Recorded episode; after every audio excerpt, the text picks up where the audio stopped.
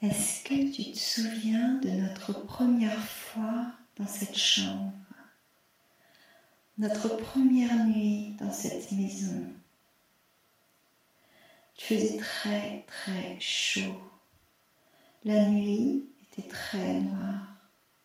Il n'y a pas de lampadaire près de chez nous. La chambre était vide, aucun meuble dans la maison. On avait mis un matelas de mousse fine par terre sur le carrelage noir et on avait jeté un drap dessus.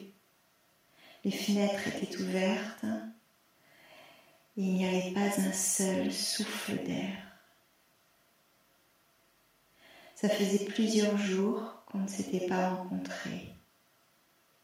Et je me souviens très précisément du contact de ma peau sur le carrelage, comme il était bon, et comme ma peau collait. Ma sueur faisait comme de la colle, visqueuse. Le carrelage était sous moi, et toi au-dessus de moi, quelque part. Et l'orage a éclaté.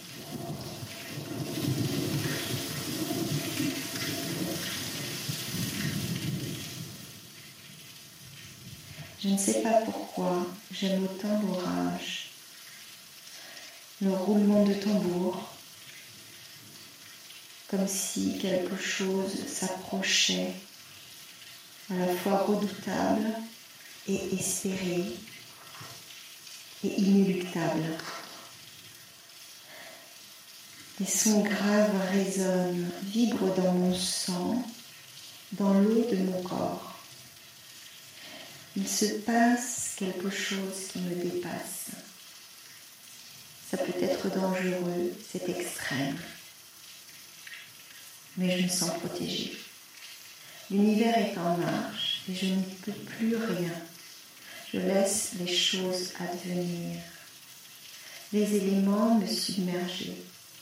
J'accepte mon destin de femelle humaine. Je sais que je vais mourir un jour, mais à ce moment-là, la mort, je m'en fous. Elle peut bien venir, parce que je suis puissante, parce que je suis l'univers. Je coïncide avec l'univers. Nous faisons exactement ce que les dieux ordonnent et ils nous protègent. Et la pluie s'abat, elle coule à flot, elle inonde le jardin. La volupté, c'est un instant d'éternité. L'eau coule à flot intarissable et de ma gorge jaillit un éclat de rire.